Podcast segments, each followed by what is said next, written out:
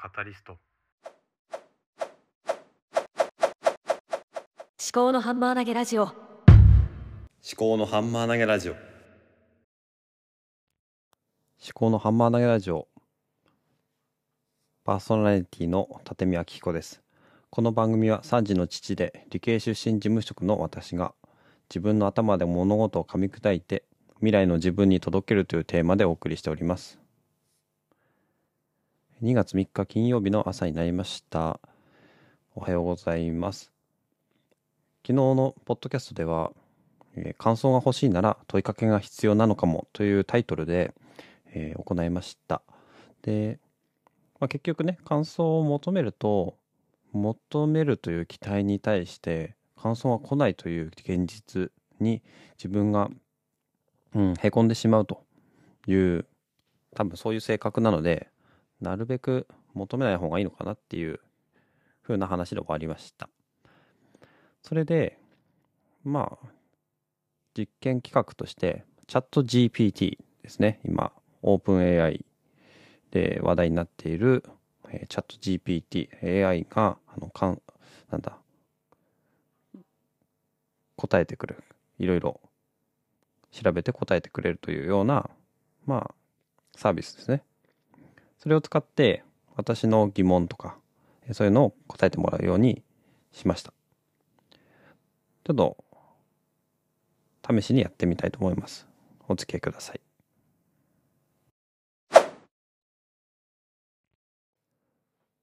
質問。感想が欲しいなら問いかけが必要なのかも。チャット GPT、チャット GPT の回答。はい。感想を求めるには適切な質問が必要です。具体的なトピックや問題に対する感想を知りたい場合は、明確かつ適切な質問を行うことが大切です。うん、まあ、そうだよなーっていう、そりゃそうだよなーっていう感じですね。ちょっと短いですね。もうちょっと深掘って聞けばよかったのかなっていう気もするんですけども。うん、まあでも、まあ、明確かつ適切な質問を行うことが大切。結局、まあ、そうですね。当たり前のことを答えてくれました。じゃあもう一つの質問。ポッドキャストの感想をリスナーからもらう方法は回答。ポッドキャストの感想をリスナーからもらう方法として以下が考えられます？1、ソーシャルメディア。Twitter や Facebook などのソーシャルメディアでポッドキャストに関連するハッシュタグを使って感想を共有することができます。2、レビュー。Apple Podcast や Spotify などのプラットフォームでのレビューを通じて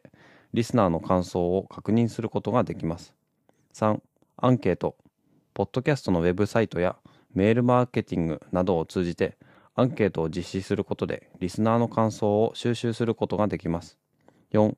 コメントセクション。ポッドキャストのウェブサイトにコメントセクションを設けることで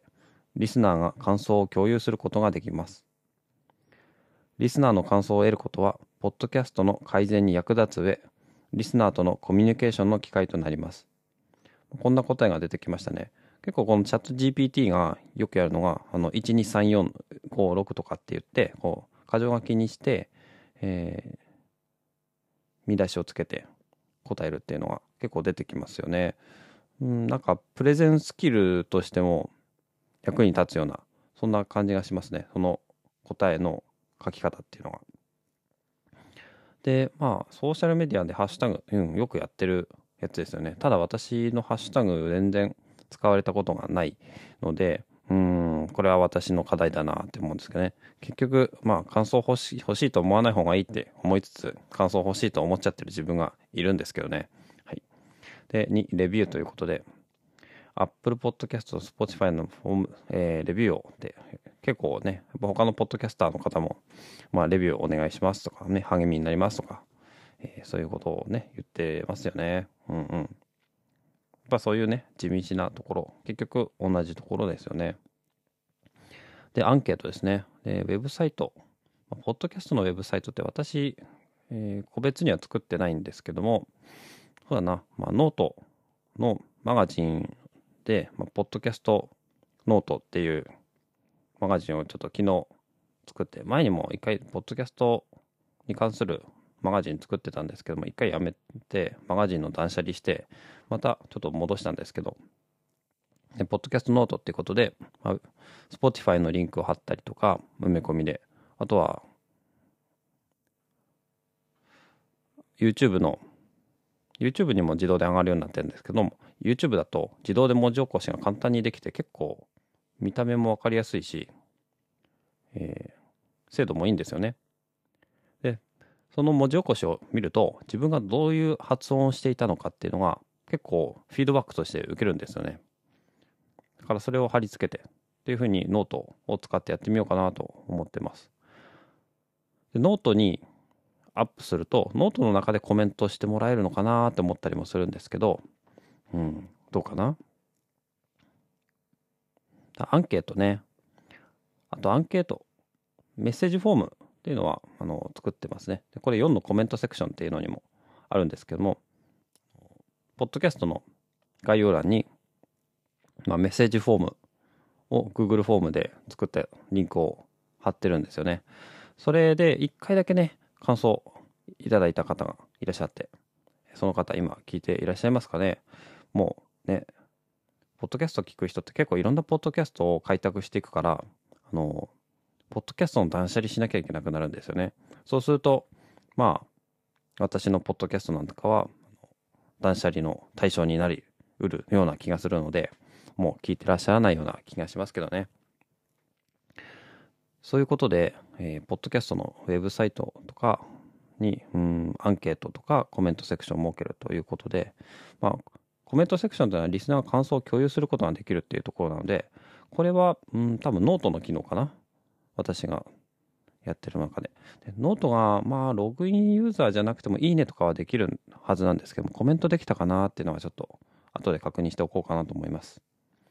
まあ、ノートはね、結構ユーザー増えてるし、ノートを使う人っていうのは、うん、結構アウトプットに関心が高い人だと思うので、もしかするとね、コメントもらえるようになるのかもしれないけど、これ継続して検証してみるのが大事かなと思います。で、最後にリスナーの感想を得ることは、ポッドキャストの改善に役立つリスナーとのコミュニケーションの機会となります。ということで、うん。まあ、やっぱりね、ポッドキャスト改善。そうだな、私もこう、自分の考えを未来の自分に届けるっていうテーマ、そもそもこのテーマどういうテーマなんだっていうのは最近ね、よくわかわかんないっていうかね、まあ、改めて考え直しているところなんですけども、やっぱり改善はしていきたいなっては思うんですよね。はい。で、最後の質問ですね。ポッドキャストのハッシュタグの考え方は？ということで、えー、回答です。ポッドキャストのハッシュタグの考え方として以下が考えられます？1から4までありますね。で、1、シンプルで覚えやすい。ハッシュタグはシンプルで覚えやすいものを選ぶことが大切です。長すぎるものや難しいものは避けましょう。2、関連性がある。ポッドキャストのトピックや内容に関連するハッシュタグを選ぶことが大切です。リスナーが関連するトピックを簡単に見つけられるようにすることが重要です。3、一義的である。他のポッドキャストと被らないように一義的なハッシュタグを選ぶことが大切です。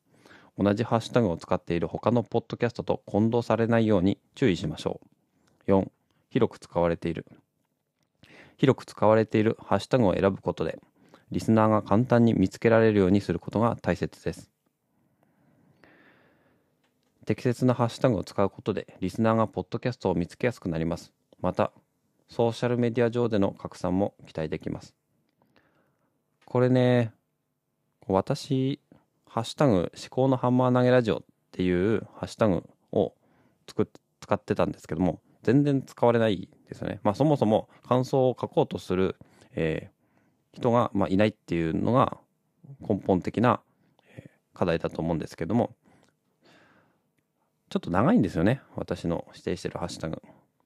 漢字とひらがなとカタカナとまた漢字っていう形で長いハッシュタグだと思うんですよ。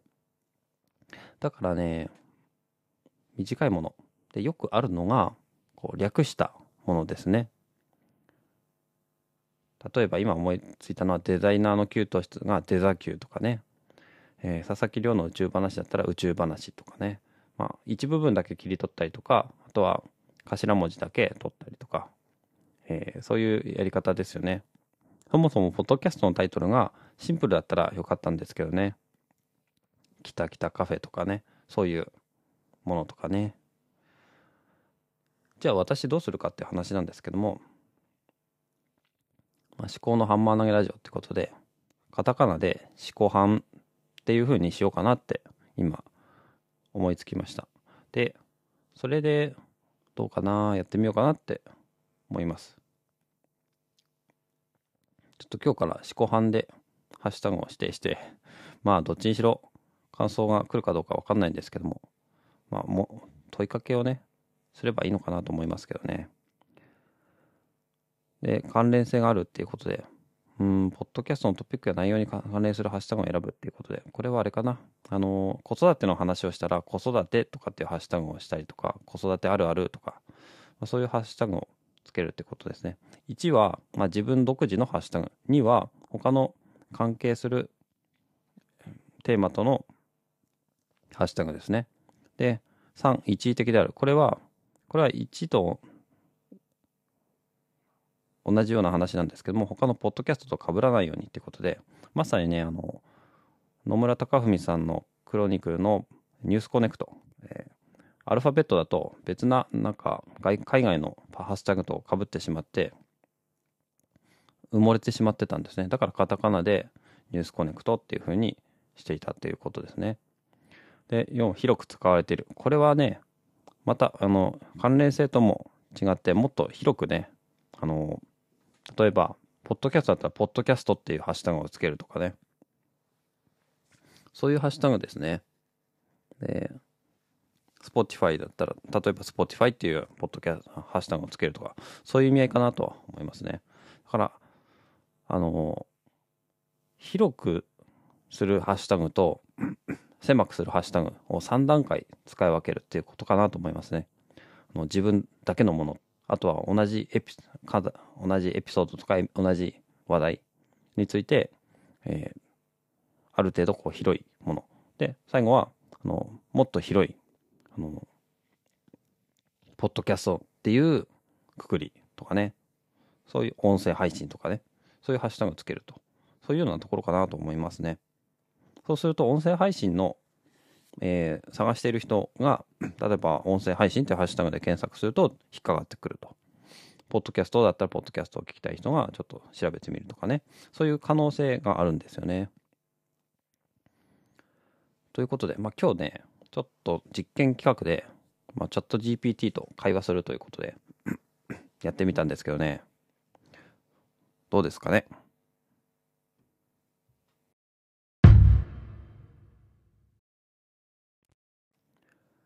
そしてね、今日は、スタンド FM でも同じ内容を配信しようかと思ってます。今までスタンド FM で、あの、別な思考の垂れ流し、源泉垂れ流しっていうのを、ちょっと、また実験的にやってたんですけども、別な話題を話をするっていうのは、やっぱり自分としても負荷がかかってくるのかなと思って、で、スタンド FM は自由なことが喋れるっていうのがなんか自分の中での利点だったんですけども、なかなかそういう時間が取れないので、まあ一回ね、またそういうことをやってもいいし、同じことを流してもいいしっていう、まあそれこそ自由に使ってみようかなと思います。で、スタンド FM で発信すると、まあ感想をもらいやすいっていうメリットがあるんですよね。ポッドキャストの場合は、あの、ジングルとかを入れてて、スタンド FM は特に、あの、ジングルとか入れないで、単純にあの iPad で録音したものを上げようかなと。まあ昔やってたやり方ですね。それに戻ってやってみようかなと思います。今日は長くね、喋ってしまいましたね。もう15分くらい経ちますね。で、昔は、前は、あの、毎朝5分のアウトプット習慣ということで、5分という縛りをつけてたんですけども、あの、それもね、まあ日によっていろいろと変えてみようかなと。まあ変えるというか、その時喋りたいことを喋りたいだけ喋ってみようかなと思いますね。うん。まあチャット GPT を今日使ってみたんですけども、結構ね、まあ壁打ちの相手としては面白いのかなと思いますね。もうちょっと今度長い文章とか入れてみて、それに対する、えー、評価とかね、してもらおうかなと思いますね。いろいろとやってみようかと思います。何かこう、このポッドキャスト